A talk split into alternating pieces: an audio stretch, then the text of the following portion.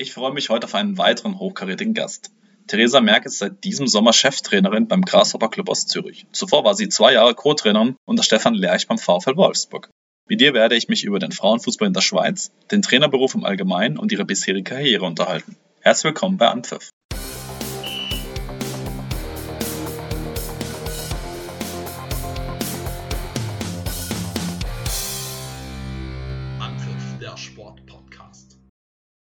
Hallo Theresa, schön, dass du dir Zeit nimmst für Anpfiff und herzlich willkommen. Hallo, danke schön. Theresa, die Saison startet am 22. August mit dem Auswärtsspiel in Verdun. Am Samstag habt ihr noch ein letztes Testspiel. Wie zufrieden bist du mit der Vorbereitung? Ja, bisher auf jeden Fall sehr zufrieden. Ähm, natürlich gibt es viele neue Spielerinnen, Trainerteam, hat sich einiges verändert. Deshalb brauchen wir auch nach wie vor noch ein bisschen Zeit, um uns zu finden. Aber grundsätzlich konnten wir wirklich gut arbeiten jetzt die letzten Wochen. Hatten am vergangenen Wochenende noch einen wirklich guten Test gegen St. Pölten, jetzt noch gegen Aarau. Und ich glaube, dann sind wir eigentlich gut gewappnet, um in die Saison zu starten. Anpfiff kommt aus Deutschland und daher schauen wir natürlich auch ein bisschen mit der deutschen Brille drauf. Ich habe gesehen, in der Vorbereitung gab es eine deutliche Klatsche gegen den FC Bayern. Du kommst aus der deutschen Bundesliga. Wo steht denn die Women's Super League der Schweiz im Vergleich zur deutschen Bundesliga, deiner Meinung nach? Ja, also es ist Natürlich äh, muss man immer gucken, vergleicht man Bayern München und die Women's Super League oder vergleicht man beispielsweise den SC Sand und die Women's Super League, weil selbst in Deutschland ist natürlich die Heterogenität in der Liga noch extrem groß. Also klar, gegen so Vereine wie Bayern und Wolfsburg, da ist ähm, der Gap schon noch enorm, aber das ist auch einfach europäische Welt, äh, europäische Spitze, sorry. Und ja, gegen die anderen Vereine in der Bundesliga, glaube ich, können hier die Spitzenvereine schon soweit mithalten. Nichtsdestotrotz würde ich sagen, ist das Niveau in der deutschen Bundesliga doch schon noch mal besser und hier die Women's Super League befindet sich so zwischen erster und zweiter Liga. War natürlich auch eine fiese Frage. Das Ergebnis sticht natürlich heraus, aber es ist natürlich klar, dass man da den Vergleich nicht unbedingt ziehen kann. Aber du hast ja den Quervergleich dann auch zu einem deutschen Pendant dann So kurz vor der Saison, habt ihr den Kader schon komplett beisammen oder wollt ihr noch aktiv werden? Wir sind eigentlich überwiegend durch mit der Kaderplanung. Es gibt jetzt noch so ein, zwei Stellschrauben, wo man natürlich immer am Überlegen ist. Aber grundsätzlich werden wir keine großartigen Neuzugänge mehr haben jetzt. Mhm. Und bist du als Trainerin dann in Transferfragen mit eingebunden oder äh, werden dir quasi die Spielerinnen vor die Nase gesetzt? Also jetzt, äh, wo ich dann auch aktiv vor Ort bin, ist es schon so, dass wir uns darüber unterhalten. Also auf welchen Positionen ist vielleicht noch Bedarf oder welche Spielertypen ähm, bräuchten wir noch. Aber jetzt natürlich in den Transfers, die bisher getätigt wurden, weil ja auch meine Verpflichtung relativ spät war, ähm, da hatte ich jetzt nicht so viel mit zu tun, muss aber auch sagen, dass da mit äh, Lara Diegenmann und Johannes Moos zwei wirkliche Experten ja, das Ganze gemacht haben und dementsprechend bin ich auf jeden Fall zufrieden mit der Kaderzusammensetzung. Ja. Es wäre jetzt auch ungeschickt, was anderes zu behaupten. Definitiv auch das, aber es ist auch wirklich so. Okay. Du hast es angesprochen, äh, Lara Dickmann, die kennst du ja schon ganz gut aus Wolfsburg. Die war da jahrelang Spielerin, ist auch eine Schweizer Legende, kann man sagen. Die ist jetzt äh, General Manager beim Grasshopper Club. Wie hart waren denn die Verhandlungen mit ihr? Oder hat sie dich gar nicht nach Zürich geholt? Doch, sie war eigentlich so die Initialzündung, definitiv. Sie hatte mich dann mal angesprochen, ob ich mir das nicht vorstellen könnte. Und dann ja, ging es aber relativ schnell, muss ich sagen. Also die ersten Verhandlungen habe ich dann auch gar nicht mit ihr geführt, sondern noch mit dem davor dafür Zuständigen. Von daher kamen wir da gar nicht in diesen, diesen Konflikt, ähm, sondern sie war eigentlich diejenige, die mich dann tatsächlich auch geholt hat. Aber das kann ja auch ähm, für die Zusammenarbeit eigentlich nur positiv sein, wenn man einander schon kennt. Natürlich die Lara jetzt in einer anderen Position, aber sie, glaube ich, weiß als weiß schon sehr gut, was sie für eine Trainerin bekommt. Und äh, da dürfte doch eigentlich dann schon im Vorfeld äh, die Zeichen auf eine gute Zusammenarbeit äh, ge gestellt sein. Ja, absolut. Also das war auch für mich schon ein wichtiger Punkt, warum ich dann auch hier zugesagt habe, weil ich ähm, Lara ja auch kennenlernen durfte und, und ihre Art. Natürlich jetzt nicht auf der Ebene, wie es im Moment ist, aber auch davor, ähm, wo ich sie immer als wirklich motivierte Spielerin auch wahrgenommen habe, egal wie ihre Situation jetzt gerade ist. Und wenn man das einfach dann überträgt, auch ja jetzt auf ihre neue Position und das hat sich auch genau so bewahrheitet, dass sie wirklich ja, motiviert bei der Sache ist, ähm, immer ein Ohr offen, wirklich hilfsbereit. Und das waren für mich einfach so Punkte, wo ich sagte, okay, ich könnte mir wirklich gut vorstellen, mit ihr da zusammen zu starten in das ganze Projekt, weil wir hier wirklich noch im Aufbau sind bei ganz vielen Dingen. Und wenn man da das Gefühl hat, man hat jemand an der Seite, äh, mit dem man wirklich gut zusammenarbeiten kann, dann ist das wirklich von Vorteil. Und von daher war das für mich schon auch ein wichtiger Punkt, dass sie die Rolle hier übernommen hat. Ihr habt ja beide in Wolfsburg national alles gewonnen, was es zu gewinnen gibt und äh, wart auch im Champions League-Finale eben. Du als Co-Trainerin, sie als Spieler.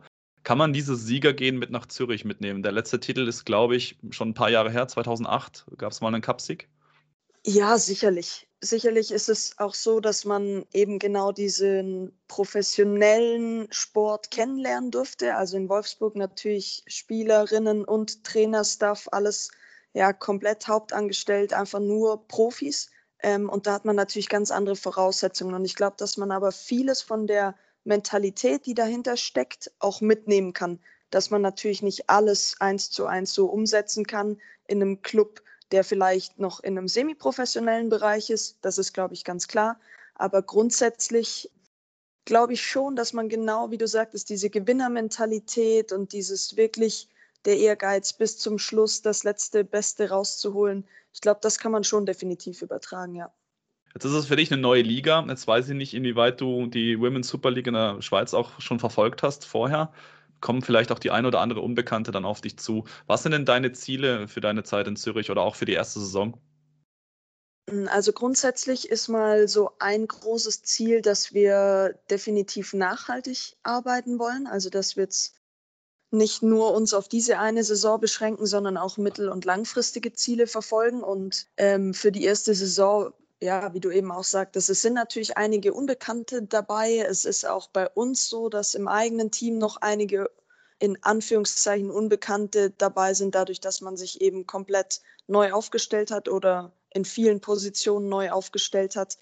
Von daher kann man jetzt so für die erste Saison die Ziele noch nicht so richtig klar benennen. Wir wollen eine gute Rolle spielen, wir wollen besser abschneiden als die Saison davor. Aber was das am Ende dann eine Platzierung oder Cup oder wie auch immer, das finde ich im Moment noch schwer zu bewerten. Ich glaube, da könnten wir in der, in der Winterpause noch mal besser drüber sprechen. Aber grundsätzlich geht es einfach darum, langfristig dafür zu sorgen, dass man ja eine gute Konkurrenz darstellt zu den aktuell zwei Führenden mit Servette und mit dem FCZ, dass man da versucht anzugreifen, mit in den oberen Bereich reinzustoßen und sich dort auch zu etablieren. Du hast es angesprochen, in Wolfsburg hast du eine Mannschaft vorgefunden voller Nationalspielerinnen, die auch jede Saison in drei Wettbewerben aktiv war. In der Schweiz hingegen, meines Wissens, sind nicht alle Spielerinnen Profis. Korrigiere mich da gerne. Wie beeinflusst diese Tatsache deine Trainingsarbeit?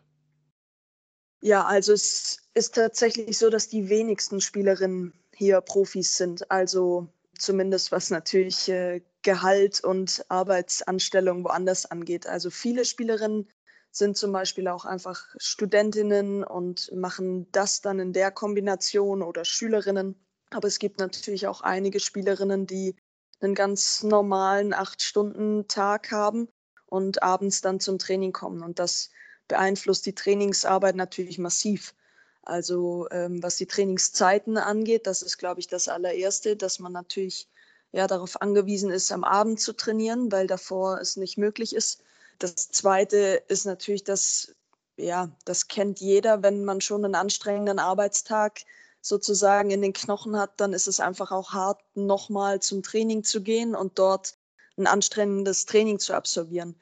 Wobei man natürlich auch sagen muss, dass ganz viele von den Mädels das auch einfach mittlerweile gewohnt sind und dass es gar nicht mehr so sehr beeinflusst. Definitiv glaube ich aber, dass es schon, gerade was das Thema Regeneration und Verletzungen und so weiter auch angeht, je mehr oder je größer die Doppelbelastung natürlich ist am Ende des Tages, umso eher muss man da auch aufpassen. Und das sind natürlich auch Sachen, wo wir dann Rücksicht nehmen müssen, beispielsweise über eine Belastungstabelle, wo wir auch natürlich den ganz normalen Tag ähm, der Spielerin mit, mit betrachten müssen. Und wenn sie sagen, wir haben eine super stressige Woche gehabt auf der Arbeit und die Erholung, weil wenig Schlaf und so weiter ist einfach gering, dass man dann bei der einen oder anderen auch die Intensität vom Training anpassen muss. das habe ich also richtig verstanden. Du hast also auch im Team ähm, Spielerinnen mit unterschiedlichen Belastungen, also auch Studentinnen, Schülerinnen, aber auch Profis bei, beim Grasshoppers Club? Ja, genau.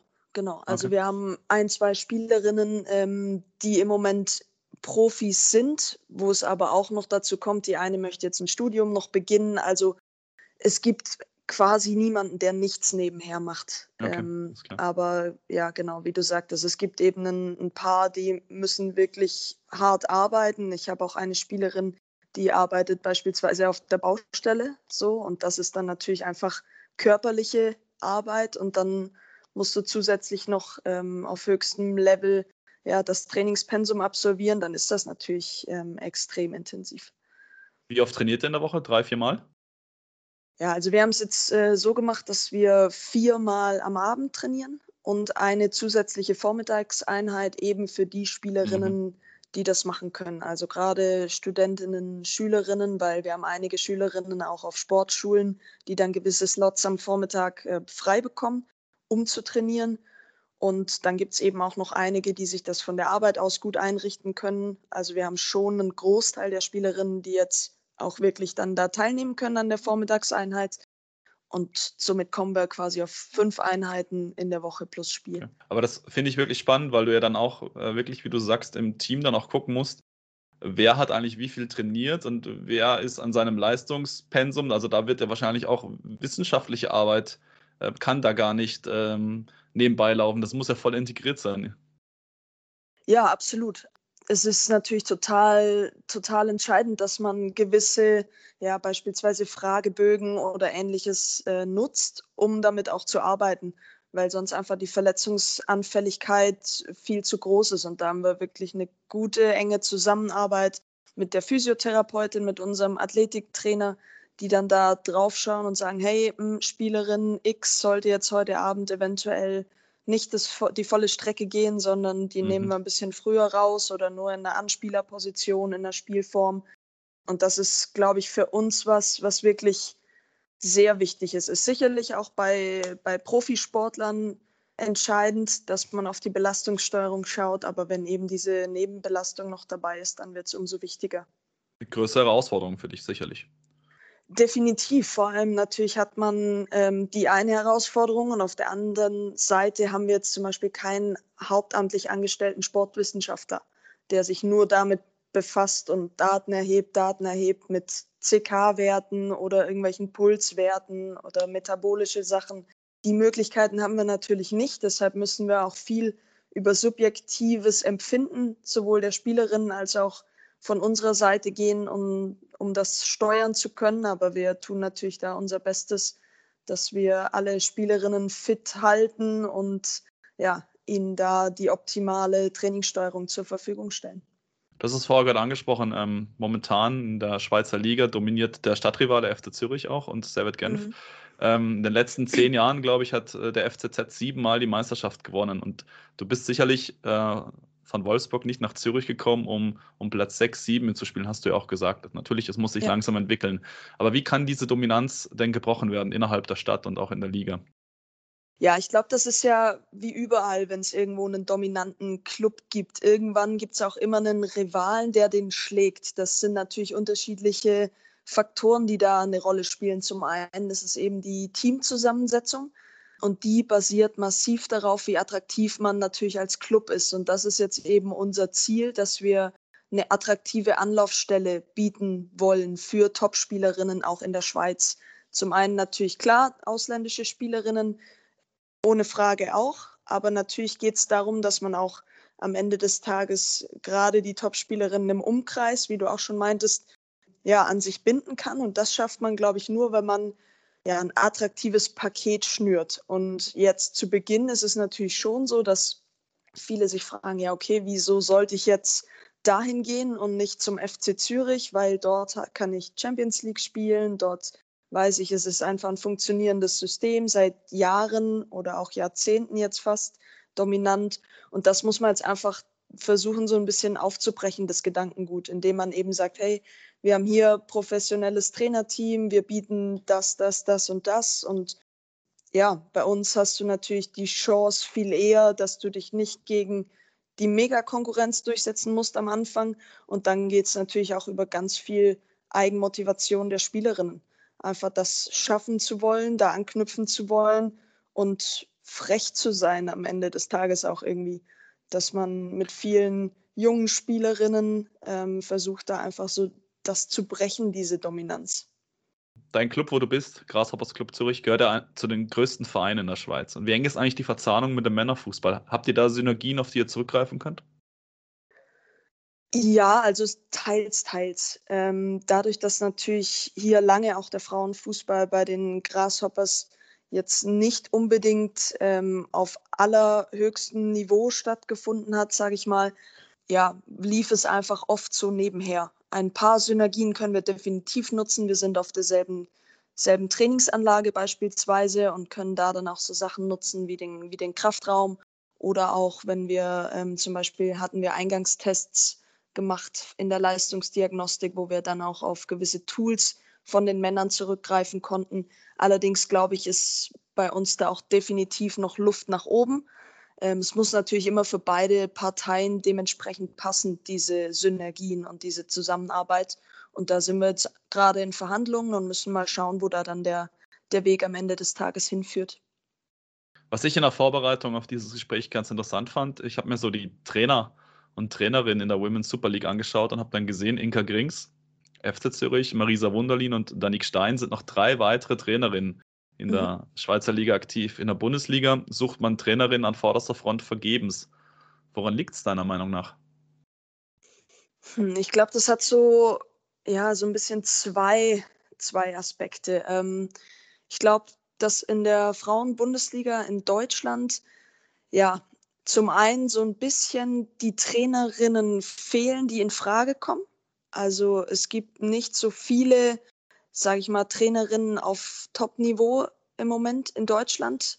Das heißt, dass ja, wir da in der Trainerausbildung einfach noch mehr Frauen etablieren müssen, meiner Meinung nach, weil die, die Top-Trainerinnen sind häufig dann bei den Verbänden, die sind häufig beim DFB. Also es gibt schon welche, aber es gibt meiner mhm. Meinung nach einfach noch nicht genug. Und ähm, dazu muss man aber auch erstmal so ein bisschen so eine Idolfigur irgendwie schaffen dass man sagt, hey, dem will ich nacheifern, ich sehe, da ist jemand und da kann ich auch irgendwann hinkommen. Also jetzt für alle nachfolgenden Trainerinnen-Generationen auch. Das andere ist natürlich die Trainer, die jetzt dort in der Bundesliga sind. Die meisten sind schon sehr, sehr lange da, auch in diesem Geschäft tätig. Und wenn halt gewisse Strukturen ganz gut laufen, dann ist es im Frauenfußball einfach immer noch so, dass es wenig Gründe gibt, gewisse Wechsel vorzunehmen weil es natürlich finanziell für Vereine immer ein Aufwand ist, einen Trainer zu entlassen und einen neuen Trainer oder eine Trainerin zu holen. Zum anderen sind natürlich die Kontakte dann da, ja, sodass insgesamt wenig Wechsel passieren. Auch jetzt mhm. zu dieser Saison, es gab nicht so richtig viele Trainerwechsel irgendwie in der Bundesliga. Jetzt Frankfurt hat wieder verlängert, glaube ich, mit Nico Arnautis bis 23 oder so. Er ist dann auch ja. schon wirklich lange da. Ähm, Jens Scheuer ist schon ewig in der, in der Bundesliga aus Freiburg. Daniel Kraus ist auch schon lange in der Bundesliga, zuvor in Essen. Markus Högner ist auch schon ewig da mit kurzer Unterbrechung beim DFB.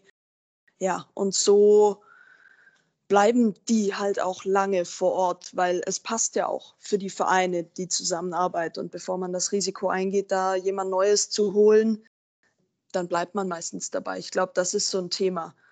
Und hier in der Schweiz ähm, sind jetzt eben die genannten, da waren Stellen auch wirklich gesucht und vakant, sage ich mal. Mhm. Und dann hat man eben die Chance genutzt, auch gerade, also Marisa Wunderlin zum Beispiel ist auch mit Lara zum Beispiel sehr gut, die kennen sich und auch so dieses Frauenfußballnetzwerk in der Schweiz dann anzuzapfen und ja, die kennen sich untereinander eigentlich alle und versuchen dann die Leute auch in die dementsprechenden Positionen zu bringen.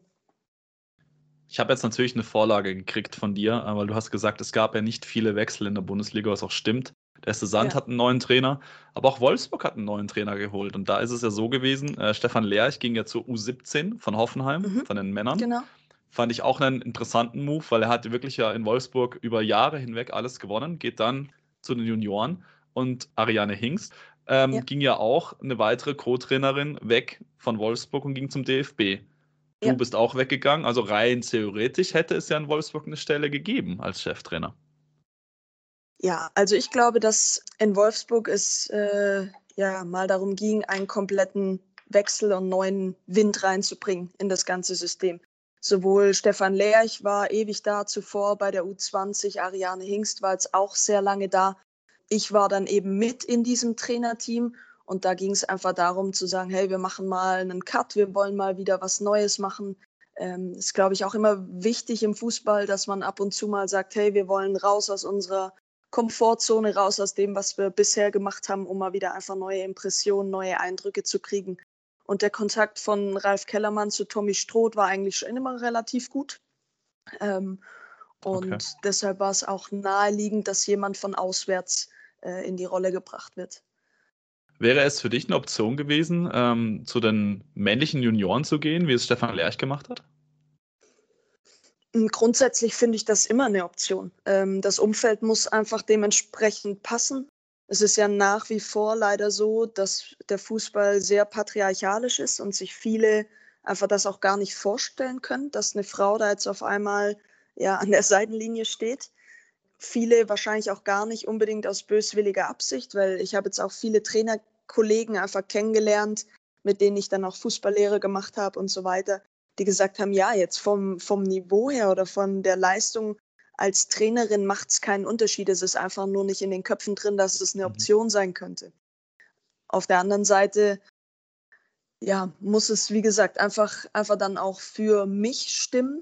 Ähm, und wenn dann dementsprechendes Angebot irgendwo gekommen wäre, dass man sagt, okay, man ist da in einem Umfeld, die unterstützen das voll, die akzeptieren das komplett, dann könnte ich mir das auf jeden Fall vorstellen.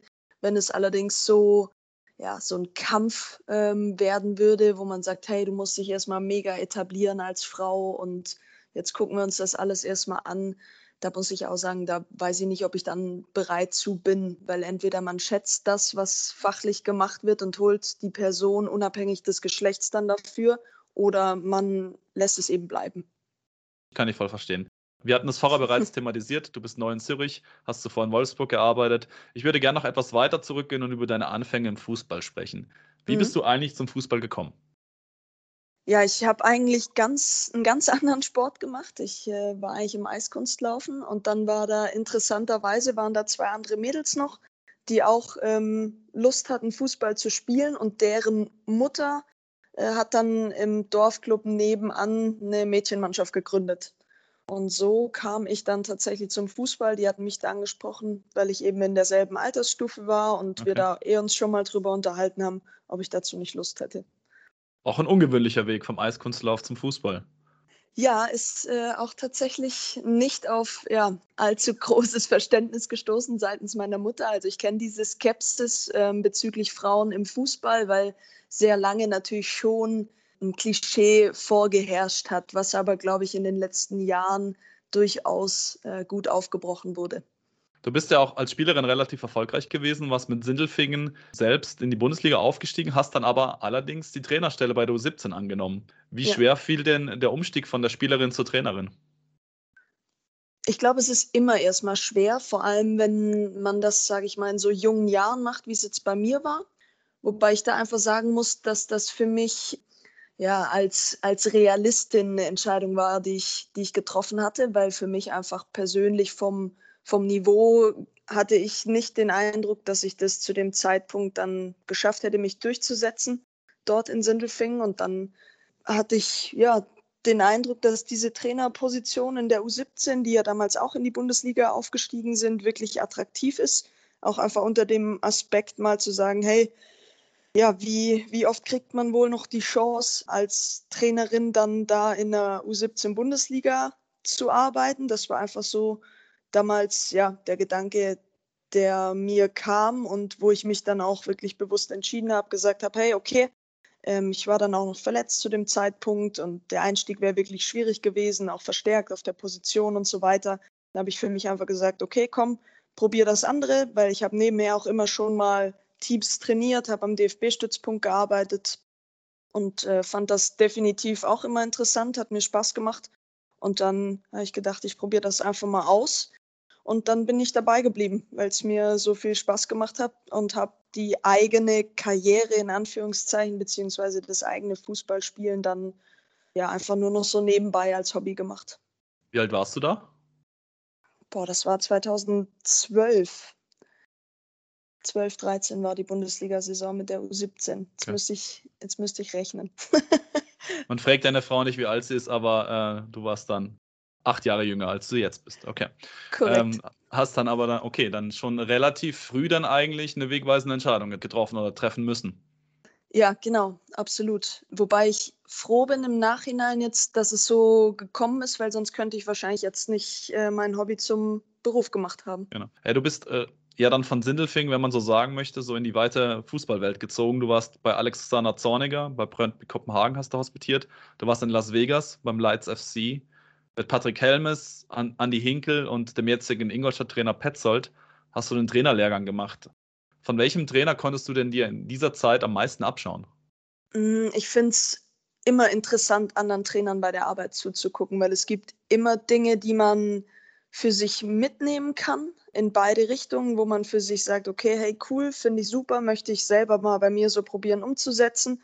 Auf der anderen Seite natürlich genauso, mm, okay, würde ich vielleicht nicht so machen. Deshalb kann ich gar nicht so ganz genau sagen, von wem ich mir am meisten abschauen konnte. Es ist natürlich immer ein Unterschied, ob du selber gerade in derselben Ausbildung steckst, ähm, wie jetzt zum Beispiel mit Andy, Pet, ja, da bist du auf einer Ebene. Und jetzt zum Beispiel kann ich natürlich auch sagen, als ich dann in Brøndby war bei Zorniger, der hat dann schon sehr lange auf sehr hohem Niveau eben diese Trainererfahrung gehabt. Ähm, das ist natürlich schon eindrücklich, wenn man jemanden ja dann auf so einem Level bei der Arbeit sieht. Und deshalb würde ich schon sagen, dass meine Zeit dort sehr ja, inspirierend war, definitiv. Aber wie gesagt, das ist immer interessant, bei anderen reinzuschauen, weil man immer irgendwas mitnehmen kann. Du warst ja bei dem besagten DFB-Lehrgang, hast das vorher auch schon angesprochen, die einzige Frau. Es waren, glaube ich, 23 andere Teilnehmer. Wie schwer haben es dir die Jungs gemacht? Tatsächlich gar nicht schwer. Also die haben mich von Beginn an wirklich super aufgenommen, hatten mich ja dann auch äh, quasi mit zur Lehrgangssprecherin gewählt. Das war wirklich total ja, gut, die Zusammenarbeit auf allen Ebenen und habe auch mit einigen immer noch Kontakt. Von daher, ich habe auch den Eindruck, je höher man kommt und je professioneller das Niveau wird, umso akzeptierter ist man auch, weil halt jeder genau weiß, okay, die hat dieselben Sachen durchlaufen wie ich die musste sich dahin kämpfen, wo wir gerade sind. Und das respektiert schon mal jeder. Und dann, wie gesagt, auch als ich zum Beispiel in, in Brøndby war bei, bei Alex, ja, wenn er sagt, übernimm mal bitte die Einheit mit den Stürmern und man macht das, da, da kommt gar nichts. Das ist einfach dann professionell. Jeder ja, macht einfach sein Bestes und macht seinen Job und da gibt es überhaupt keine Schwierigkeiten. Schön. Hat man dich in der ersten oder in der letzten Reihe in der Schulbank angetroffen? ähm, ich glaube, es gab Phasen, sowohl als auch. sowohl als auch. Wenn du jetzt ein Plädoyer halten müsstest, warum sollen Mädchen deiner Meinung nach zum Fußball gehen und warum sollte man Trainerin werden? Wenn es einem Spaß macht, dann sollte man das machen. Also wenn man da Lust drauf hat, äh, sollte man sich definitiv nicht von irgendwelchen Geschwätz außenrum oder irgendwelchen Vorurteilen ja, einschränken lassen, sondern einfach das machen, woran man Spaß hat, woran man Freude hat, weil wenn man eben genau diesen Spaß und diese Freude und die Motivation an der Sache mitbringt, dann ist es die beste Voraussetzung, zum einen erfolgreich zu sein, natürlich in dem, was man macht, und zum anderen auch weiterhin dabei zu bleiben und auch weiterhin Spaß zu haben. Sehr schönes Plädoyer. Jetzt möchte ich von dir noch zwei Sachen wissen. Zum einen, bist du eine Laptop-Trainerin? ja, das ist natürlich schon ein sehr weit gefasster Begriff. Ich ähm, glaube auch jetzt so ein bisschen gehypt zuletzt. Auch da würde ich sagen, teils, teils. Also man verschließt sich sicherlich nicht der modernen Möglichkeiten. Auf der anderen Seite gibt es auch immer wieder Momente ähm, für mich, wo ich sage, da braucht es jetzt eher die in Anführungszeichen alte Schule dann, um das mal als das äh, Konter daneben zu stellen das würde ich jetzt so nicht festlegen wollen. Ich glaube auch, dass ähm, Analysesysteme und Statistiken sehr, sehr, wichtig sind für die Arbeit, aber halt auch trotzdem die Intuition und die Menschenkenntnis einfach nicht ausbleiben darf. Wenn du, glaube ich, alles nur noch anhand von Zahlen, Daten, Fakten belegen möchtest, dann wird der Fußball auch komplizierter, als er wahrscheinlich ist, oder? Franz Beckenbauer hat nicht umsonst gesagt, geht's raus und spielst Fußball.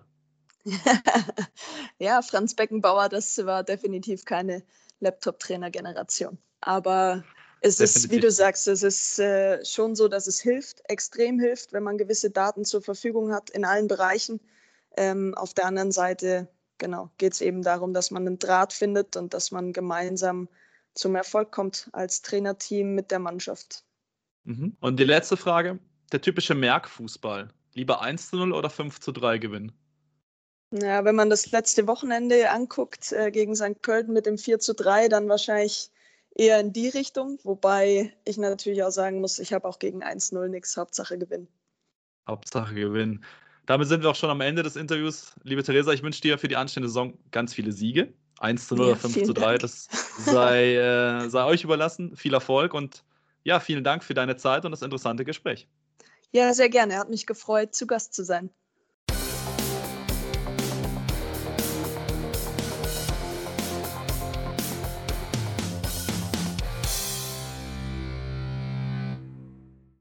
So, das war's schon wieder mit Anpfiff.